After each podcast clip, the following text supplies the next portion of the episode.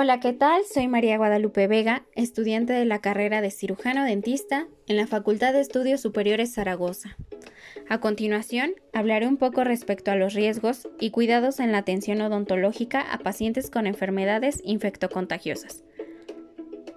Para empezar, sabemos que las enfermedades infecciosas son causadas por microorganismos patógenos. Y estos pueden ser bacterias, virus, parásitos u hongos. La transmisión de estas enfermedades puede ser de manera directa e indirecta. De manera directa, teniendo contacto con lesiones, sangre y saliva contaminada, por mencionar algunas. De manera indirecta, ya sea por el contacto con objetos y material contaminado, por ejemplo, agujas y hojas de bisturí, terminando así en una transmisión cruzada. El odontólogo es vulnerable ante ciertas enfermedades infecciosas, tales como hepatitis B y C, sarampión, rubiola, herpes, tuberculosis, varicela, parotiditis, virus del papiloma humano, virus de inmunodeficiencia humana, candidiasis y no de menor importancia, gripe e influenza. Por ello, como medida preventiva, es necesario contar con las inmunizaciones necesarias para reducir y minimizar el riesgo de contagio. Nosotros, como prestadores de servicio de salud, debemos considerar a todo paciente potencialmente infeccioso y a todo fluido corporal como potencialmente contaminante. Sobre esta base, es necesario realizar las medidas de protección según el procedimiento y no de acuerdo al paciente, es decir, deben ser aplicadas para todos los pacientes sin excepción alguna.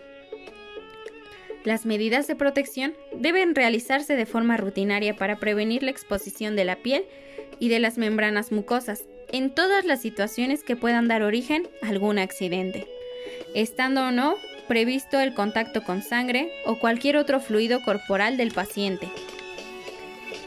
Es importante utilizar barreras adecuadas de protección, una vestimenta adecuada, una bata de manga larga puede ser reutilizable o bien desechable. Guantes, que deberán cambiarse entre cada paciente, también si se sufre un desgarre o una ruptura del mismo, ya que su uso es único. Cubreboca, debe usarse siempre que estemos ante un paciente. Es la mejor medida de protección de las vías aéreas contra microorganismos que se encuentran en el aire, ya sea cuando alguien tose, estornuda o incluso cuando habla.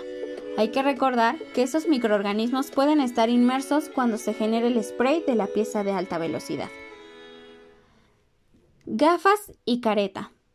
Estas nos servirán para prevenir traumas e infecciones a nivel ocular. El eyector debe ser único y propio para cada paciente.